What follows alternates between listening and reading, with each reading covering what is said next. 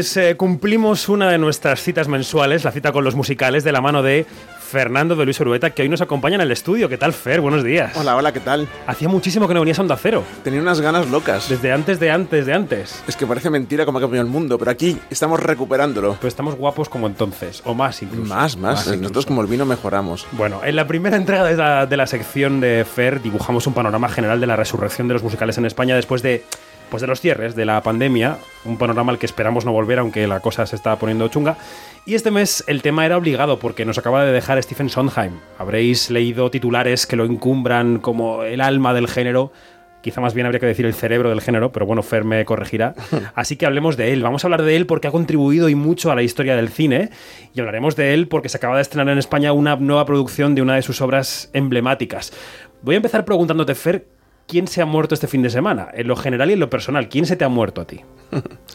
bueno, claro, eh, eh, para el mundo se ha muerto un titán, ¿no? O sea, eso lo titulaba el New York Times y yo estoy totalmente de acuerdo con esa con, ese calificativo, ¿no? Eh, mm. no, no es difícil calibrar la figura de Sondheim em, para quien está fuera del, mundo del teatro, pero, pero claro, es, el Shakespeare del musical en el sentido de que es el gran creador del género, ¿no? es el que eh, derribó los muros de los límites de la opereta, de las situaciones más o menos fantásticas y de las excusas para justificar que alguien cante y para bueno y ha permitido que el teatro musical hable de lo que dé la gana al autor, ¿no? Y ese fue Sondheim, ¿no? El que, el que acabó con todo, con todos los con todos los, lugares comunes, ¿no? Y eso fue, bueno, claro, su gran contribución y que no es pequeña, ¿no? Y luego, claro, un hombre de, un talento extraordinario a la hora de escribir tanto música como letras, escribía juntas. Em, y era, bueno, pues muy peculiar, ¿no? Algo inimitable. Este fin de semana, Lin Manuel Miranda, que es el hombre que pita en Broadway, lideraba un homenaje en la calle a Stephen Sondheim.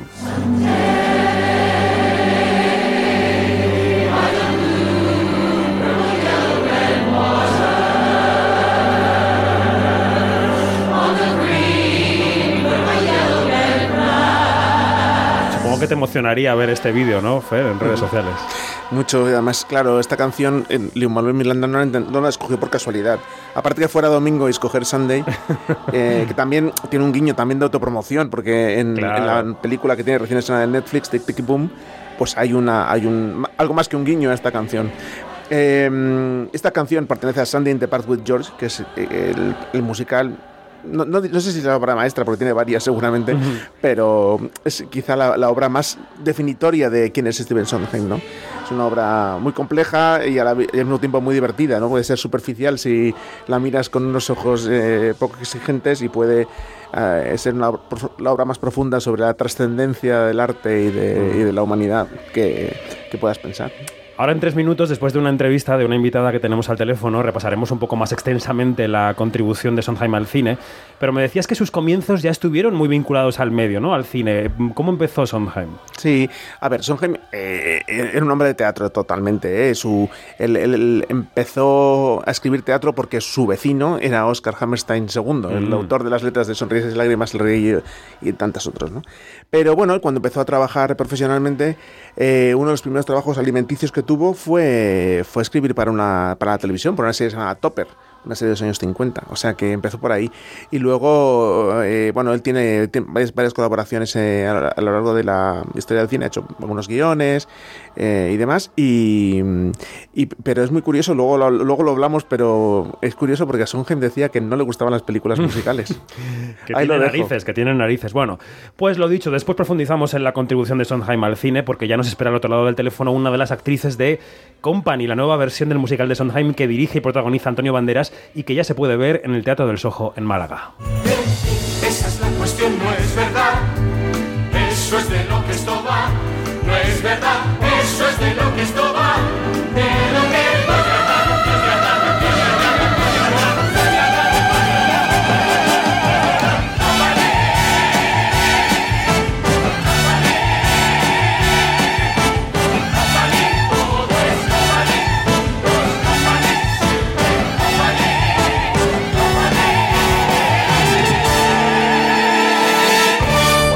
los 35 segundillos que nos han dejado mm, publicar de, de Company, que están ahí con el secreto, que me parece bien, ¿eh? me parece bien. La invitada que nos espera al otro lado del teléfono interpreta a Joan, que es una de las amigas de Bobby, el protagonista. Ella es rica, es sofisticada, es socarrona, es un poco mayor que él, tiene una lista larga de maridos y le da vida a la actriz Marta Rivera. Marta, buenos días. Hola, buenos días. Buenos días. ¿Cómo estás? ¿Qué tal? Muy bien. Aquí en Málaga viviendo esta esta oportunidad que nos ha dado el señor Antonio Banderas de poder disfrutar de esta marav maravillosa obra que es Sondheim. Y levantando cada tarde el, de, de compañía de Sondheim, quiero decir. Levantando cada día el telón y los fines de semana a veces dos veces. Ahora nos toca una semana también con más funciones de lo normal por el puente y todo, entonces claro. Ah, aquí estamos preparados. Tenéis una semana intensa por delante. Hola Marta, ¿qué tal? ¿Cómo estás? Hola. Me, tenemos mucha ilusión de hablar contigo. Hombre. ¿Y eso? Hombre, porque nosotros que somos muy fans de Sondheim, muy fans de Company, muy fans de sí. Marta Rivera, pues hombre, esto es un momento importante, claro. Oye, Marta, es la primera vez que haces un Sondheim. Sí, bueno, es la primera vez. Bueno, la de un Sondheim con música, me refiero. Te habías hecho West Side Story. Música. Exacto. Sí, porque hice West Side Story y, y allí, evidentemente, él hizo las letras. Uh -huh. sí, no había tenido nunca la oportunidad de, de hacer un Sondheim. Estábamos aquí, sí. David y yo, antes de arrancar, empezando a charlar sobre quién, quién era Sondheim y su figura y lo, y, y lo importante que es para el género. ¿Quién es Sondheim para, para, para el teatro musical y para, para, para los que amamos este, este género? Pues es uno de los grandes maestros del teatro musical, sino el más gran maestro. Um, lo que me gusta a mí de Sondheim es que, aparte de, de, de darle importancia a lo que es la, la, música, le da mucha importancia a la música interpretada, digamos, a la interpretación de la música, ¿no? Y yo creo que yo soy una actriz que ha llegado a hacer todo lo que he hecho, más que por cantar, por interpretar la, la, mm. la música. Y, y, eso es lo que me gusta muchísimo de él, uh, que su música necesita ser interpretada y, y, y, eso es muy importante. Para quien no lo sepa, el musical cuenta la historia de Bobby, que es un hombre que cumple 35 años, que en el momento en que se escribió... 50. 50. Ah, 50 en el nuevo montaje. Esto sí. es un poco spoiler, ¿eh? Porque yo no lo sí. sabía. sí, en el montaje 50, original en el 35, ahora son 50. Es verdad que está más ajustado a, como, a, lo que hoy sería una crisis de mediana edad, ¿no? 50 Ajá, años. Exactamente. Eh, y allí aparecen sus amigos, no sabemos bien si son reales o ensoñaciones o qué, que le van contando las ventajas y desventajas de tener pareja, de no tener pareja, de estar solo en la vida, etcétera, etcétera, ¿no? Y está bueno, Joan, y está. Cuéntame, cuéntame, Marta, cuéntamelo tú. Es una versión, es la visión de Antonio Banderas, es una nueva versión. La la semana pasada estuvo aquí el abogado de los derechos uh, para ver la función, para ver si todo estaba correcto y tuvimos la suerte de tenerle entre el público. Uh, quedó fascinado. Nos van a meter en la cárcel, ¿no? Todo, todo en orden. Uh, todo en orden. le encantó la versión, entendió la visión y el por qué había hecho las cosas que había que ha hecho Antonio. Lo entendió todo, aunque no hablara español, pero lo entendió todo y nos dijo que seguramente a Sondheim le, le, fliparía y de hecho le comentó a Antonio de grabar la función para podérsela enviar y para que la viera. Mm. Y al día siguiente, o ese mismo, no sabemos si es esa misma noche o por la mañana, falleció Sondheim. Vaya, vaya. Sí, fue como un... Vaya coincidencia. Un, Sí, sí, sí, sí, fue una coincidencia muy grande. En todo caso, tu personaje, Marta, es un personaje mítico de la historia del musical, tan mítico mm. que el año pasado, cuando en plena pandemia Sondheim eh, cumplió años, tres actrices mitiquísimas le dedicaron este Ladies Who Lunch. Sí. I'll drink to that. Here's to the girls who stay smart. Aren't they a gas? Rushing to their classes in optical art. Eran Meryl Streep, eh, Christine Baranski y Audra McDonald. Eh, sí. ¿cómo, ¿Cómo definirías tu personaje, Marta? Mi personaje es una mujer fuerte, una mujer con un par de, de ovarios, ¿no? Uh, pero mm, como y esto hablándolo con Antonio, uh, llegamos a la conclusión de que todos los personajes, igual que yo en mi carrera he intentado, no darles solo un matiz, el de la mala, la fea, sino como todas las personas en cualquier situación tienen su, su forma de ser y su forma de, de vivir las situaciones. Entonces yo creo que Joan es un personaje fuerte, pero tiene su porqué. Eh, detrás puede haber una mujer sensible, puede haber una mujer que ha tenido que vivir ciertas cosas. Entonces hay un momento en la función que eso eh, Antonio ha querido que se viera, ¿no? Al final de la función. Bueno, pues Ah, queremos o sea que- decirte, Marta, que tanto Fer como yo estamos deseando veros sobre las tablas. A ver, a ver cuándo cuando podéis venir. Yo estoy preparándome ahora aquí.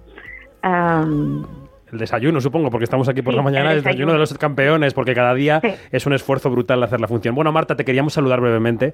Te mandamos un abrazo, eh, mucha mierda y deseando veros. muchísimas gracias. Cuando vengáis, avisad. Eh, lo haremos. Que os Lo haremos. y brindaré por vosotros. Un beso. Marta. Vale. Adiós. Chao. Venga, venga, venga. Rico, my heart's devotion. Let it sink back in the ocean. Always the hurricanes blowing. Always the population growing. And the money owing. And the sunlight streaming. And the natives steaming. Like the island Manhattan. I know you do. Smoke on your pipe and put that in. Bueno, la muerte de Steven Sondheim nos ha pillado con el estreno de West Side Story calentando motores en la cartelera, la versión de Steven Spielberg, que llega a los cines, nada, en unos poquitos días.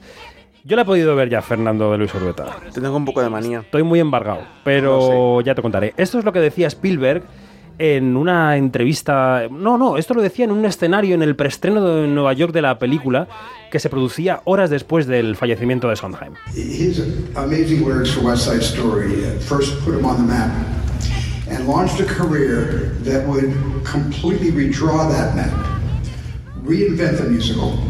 Decía que su carrera redibujó el mapa de los musicales, que reinventó el musical.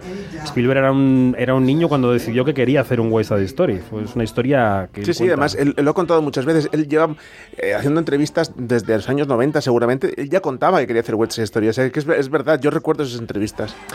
Pues ya hablaremos de la película cuando toque. Creo que el embargo no sé si acaba hoy o mañana, o sea que dentro de poco contaremos cositas. Em, ¿Dirías que este West Side Story, a pesar de que no es un trabajo em, musical de Sondheim, es el único trabajo de Sondheim para el cine que ha tenido éxito?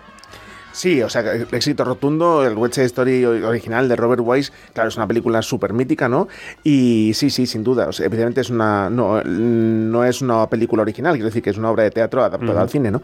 Y luego el resto de sus, fun- de sus funciones, que han, que han desfilado unas cuantas por el cine, pues mucho éxito no han tenido, ¿no? Quizá algunas han funcionado en su momento un poquito mejor, quizá Golfus de Roma en su momento mm, funcionó un poquito como comedia y tal, pero es verdad que es muy difícil adaptar a Sondheim, porque Sondheim es profundamente teatral, entonces es llevarla al, al cine es muy difícil, porque hay un componente, bueno, escénico muy difícil de eh, diálogos paralelos, cosas que ocurren simultáneamente, que es muy difícil llevarlo a, no a la pantalla, porque la pantalla exige mucha realidad, ¿no? La pantalla es muy literal, mientras que el cine es muy evocador y muy, ¿no? Y se puede permitir, eh, bueno, pues mu- muchas cosas que la pantalla es muy difícil resolver, ¿no?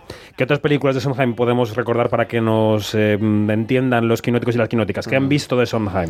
A ver, en los últimos años habrán visto posiblemente Sweeney Todd, que está adaptada por Tim Burton. Sweeney Todd, espera, espera, vamos a escuchar Sweeney Todd a ver cómo suena. A ver. You see, sir, a man infatuate with love, her ardent and eager slave. So fetch the pomade and pumice stone, and lend me a more seductive tone, a sprinkling perhaps of French cologne. But first, sir, I think a shave. Bueno, son Alan Rickman y Johnny Depp en esta escena de Pretty Women. Sí, eh, claro. Sweeney Sweeney Todd es para mi gusto, junto con Sandy in the Park with George, su otra obra maestra.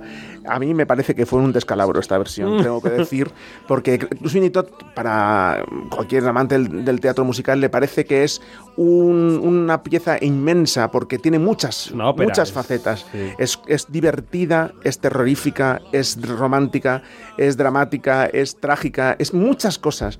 Y a, solamente- y, perdón, y a Tim Burton solamente le interesó la parte gótica, que la tiene, ¿eh? pero solamente se quedó con eso, ¿no? Y le despojó de todo lo demás, y, sobre todo del humor. Sweeney Todd está cargada de humor, de humor muy negro, negrísimo, para, y es un, análisis- de la sociedad. Es una obra sobre canibalismo, pero es que es- habla de eso, de cómo, las, cómo nos devoramos unos a otros ¿no? para sobrevivir. Y claro, eh, eso está contado en, en clave de humor. Despejándolo de eso, te queda una historia muy negra, pero te cargas la mitad de la, de la propuesta, claro. También recientemente Into the Woods, ¿no? Con, también con Meryl Streep. Into the Woods, eh, sí, estaba bien. Into the Woods tenía una cosa mm, fresca, que estaba bien, estaba como simpática. Estaba, Meryl Streep se había currado como nunca, trabajó muchísimo muy la voz para, para, para hacer ese personaje bien, porque era un personaje que había estrenado Bernadette Peters, que requiere un, un trabajo vocal muy, muy, intenso. Es la historia de un montón de cuentos infantiles mezclados entre sí. O sea, hay un, hay un cuento creado por, los, por, por Sondheim y, y los otros autores en el cual se van entrelazando con el resto de cuentos, ¿no? Como con Caperucita, con la Cenicienta, con...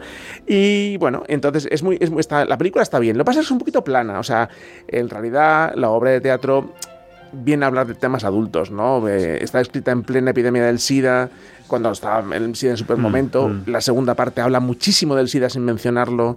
O sea, es una obra, pues eso, pues como lo pasa a Sondheim, que al final habla de muchos temas y la película se queda un poco planita, pero es, es resu- es resultona. Bueno, pues eh, fallecido Sondheim, eh, vamos a ver dos mm, películas más basadas al menos en su obra. Hay dos que están en in, in the works, como dicen los americanos. ¿Qué, Sí. qué dos películas son? Bueno, Ri- Richard Linklater, que os acordáis todos de Boyhood. Eh, de la trilogía y de antes la- del amanecer, anochecer y todo Sí, esto. pero yo decía Boyhood porque Boy- Boyhood está rodada, como sabéis, a lo largo de mm, 30 Sí, años, sí, o no sé cuántos años, ¿no? Est- Bueno, pues está haciendo lo mismo con Merrily Roll Along, que es un musical de Sondheim muy particular porque ocurre marcha atrás. Que es la cabecera de esta sección. La cabecera que hemos escogido es de Merrily. We Roll Along. Entonces ocurre marcha atrás. Empieza con los personajes de mayores, que son tres personas que, bueno, que tenían ambiciones de dedicarse al show business y va contando su historia marcha atrás hasta que se encuentra con ellos de chavalines en, en la, en la universidad. Entonces, el bueno de Linklater está aplicando el método Boyhood. Está rodando en- a lo largo de 30 años las tres episodios en los que se divide. También hacia atrás, claro, porque la Claro. gente va, va creciendo. Exactamente. Entonces ya tiene rodado el final, ahora la próxima parte rodará la mitad y dentro de 20 años rodará la tercera parte. Ostras. O sea que no sé si la veremos. Y la, que segunda, sí. y la segunda sonará algo parecido a esto. You're either a poet or you're a lover or you're the famous Benjamin Stone. You take one road, you try one door. There isn't time for any more. One's life consists of either or. One has regrets, which one forgets. And as the years go on,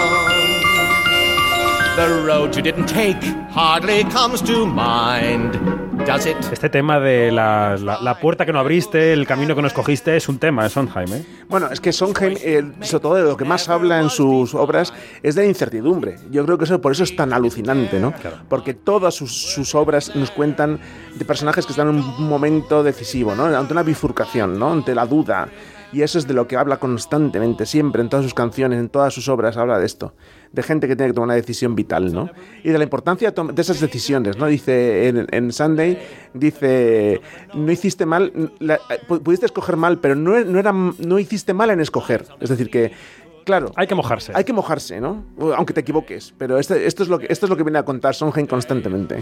Bueno, es una figura clave en la cultura popular americana, popular, digamos, elevada, ¿no? Porque lo conocen en las costas. En el centro Sondheim es más desconocido, pero bueno, ha salido en decenas de películas, referenciado en series. Quizá de los últimos años me quedaría con este momento que vamos a escuchar. eh, que cada tarde vive Antonio Banderas en el teatro. Es Adam Driver. La película eh, que contiene esta canción es Historia de un matrimonio.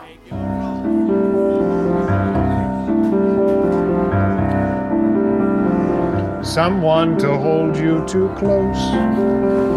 Someone to hurt you too deep. Someone to sit in your chair, to ruin your sleep. That's true, but there's more than that. Is that all you think there is to it? You have so many reasons for not being with someone, Robert, but you haven't one good reason for being alone. Come on, run something. Yo recuerdo ver esta película en el Festival de Venecia y que me sorprendiera este número musical porque lo es sin esperarlo, claro. Y entonces todos los bellos como escarpias, ¿no? Es, Claro. que, es que es un momento en que se para la película y Adam Driver roba el foco claramente con este Being Alive Sí. de Company. Sí, es que además, claro, la potencia de Sondheim para conectar con sentimientos complejos es increíble, ¿no? Este, este Current Company, con la- a la final de la función, es un personaje en una encrucijada vital absoluta, eh, zarandeado por un montón de amigos que le adoran, pero que son incapaces de ayudarles a pesar de todos sus esfuerzos por hacerlo. Y entonces este hombre cuenta que en realidad lo único lo que le pasa es que no le falta un estímulo vital y lo, lo deposita en una pareja, pero no tiene por qué ser necesariamente una pareja, ¿no? Esa es la literalidad del asunto, pero es que, como siempre en Sondheim, lo literal no es lo único que hay, ¿no? Entonces, claro, es que siempre estamos en las encrucijadas con él y eso es, eso es maravilloso. Y no, y te iba a decir que tú hablabas de Sondheim como referente. Claro, Sondheim ha cumplido 91 años eh, antes de morirse. Claro, es justamente el momento ahora donde su obra está causando más impacto en la cultura, ¿no? Porque los creadores actuales son los que han visto a Sondheim eh, Han en su momento, él, ¿no? sí. O sea, el, el estreno de Company, el estreno de, de Sweeney Todd, les, les ha pillado de cuando estaban formándose. Entonces es ahora cuando toda esa influencia surge a la luz, ¿no? En las siguientes generaciones. Por poner ejemplos, eh, tiene un personaje en Los Simpson que eso te valida ya para todo, para siempre. Bueno, tiene un personaje en Los Simpson, aparece el, en Tic Tic Boom para que la Sí, vea. reciente Aparece como personaje, eh, interpretado por, por, eh, no me acuerdo cómo se llama el actor de, de, de Estudio 990, pero no me acuerdo cómo cómo su nombre. Y, y- y- y la voz en el contestador es la suya. Cierto. Y bueno, y, y luego, pero y él aparecía mucho, por ejemplo, tiene una, una, una película muy absurda, se llama Camp, que no, sé si alguien habrá visto, es Anna Kendrick de, niña preadolescente total en un Hmm, campamento de hmm, verano de hmm. musicales y eh, montan algo de, de, de Sondheim y aparece Sondheim al final a ver la función. La filmografía de Anna Kendrick es una chica que quiere hacer musicales desde que era pequeña. Claro, correcto, correcto. Bueno, pues eh, ha sido nuestro pequeño repaso, homenaje a la figura de Stephen Sondheim, que nos ha dejado, como decíamos, a la edad de 91 años, y pero que no nos ha dejado en realidad, porque está ahí. Están sus musicales, No, están claro. sus Eso es lo bueno de, la- de- alguien letras. así, ¿no? Él se va, Que no se va. se va en cuerpo, pero en alma, fíjate, aquí tenemos. Y tiene, bueno, parece que un espectáculo inédito suyo posible. Que se llama Square One. que se llama Square One y que tiene que ver con el cine porque está basado en dos películas de Buñuel, El discreto encanto de la burguesía y El ángel exterminador.